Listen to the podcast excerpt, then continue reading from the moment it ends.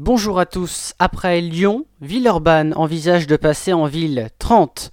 La municipalité dirigée par Cédric Van Stevendel évoque déployer une limitation à 30 km/h sur toute la ville, sauf sur des axes structurants où à une limite de 50 km/h sera maintenue de façon exceptionnelle.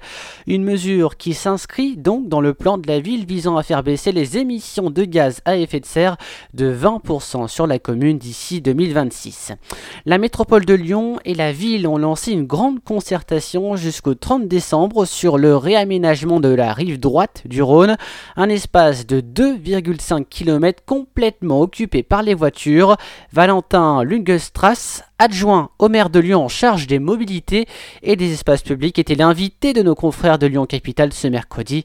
Écoutez-le. Oui, je pense que les trémies, effectivement, euh, sont l'aspect d'autoroute urbaine. Après, c'est à voir euh, selon les périmètres, mais notamment devant euh, l'hôtel Dieu et la place Antonin-Poncé. On a un vrai enjeu patrimonial aussi, dans le sens où bah, il y a bien sûr l'espace public à récupérer à ce niveau-là, mais il y a aussi un enjeu patrimonial ben, de mise en valeur de l'hôtel Dieu, de la visibilité sur la place Antonin-Poncé et la place Bellecour. Euh, et la trémie, justement, gâche un peu cet aspect parce qu'elle limite en fait les capacités de refaire de l'espace public dans le reste de l'actualité lyonnaise, les Célestins organisent dès demain et ce samedi des projections, des rencontres, débats et ateliers sur les violences contre les femmes qui s'exercent aussi dans le milieu de la culture.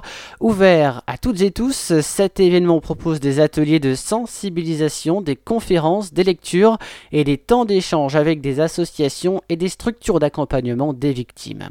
Côté sport, le directeur sportif de l'Olympique lyonnais depuis mai 2010 2019, Junino pourrait quitter son poste à l'issue de la saison.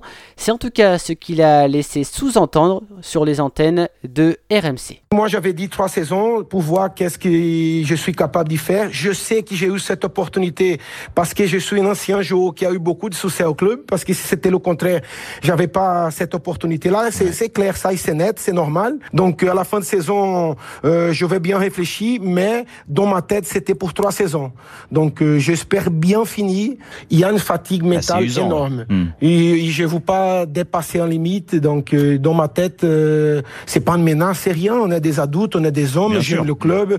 J'ai beaucoup de respect pour, pour le président. J'ai beaucoup de respect pour l'institution. J'ai la gratitude aussi, mais j'ai beaucoup donné à ce club aussi. Il faut pas oublier non plus, parce que j'ai l'habitude juste d'y parler que le club m'a donné, mais je, je fais aussi beaucoup de choses pour le club. Moi, j'ai envie de, de, de me reposer un peu, et peut-être essayer d'avoir d'autres choses, d'essayer de dépasser d'autres choses.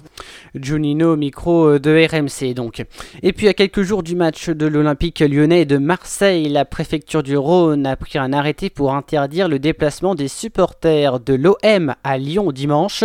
Cet arrêté interdit le stationnement et la circulation des supporters marseillais dans le centre-ville de Lyon et aux abords de Dessine.